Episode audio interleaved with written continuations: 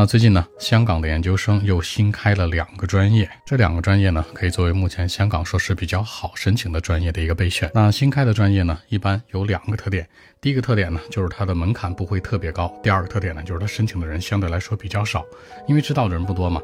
那么第一个新开的专业就是香港理工大学的区块链科技理学硕士。那这个专业的一个要求多低呢？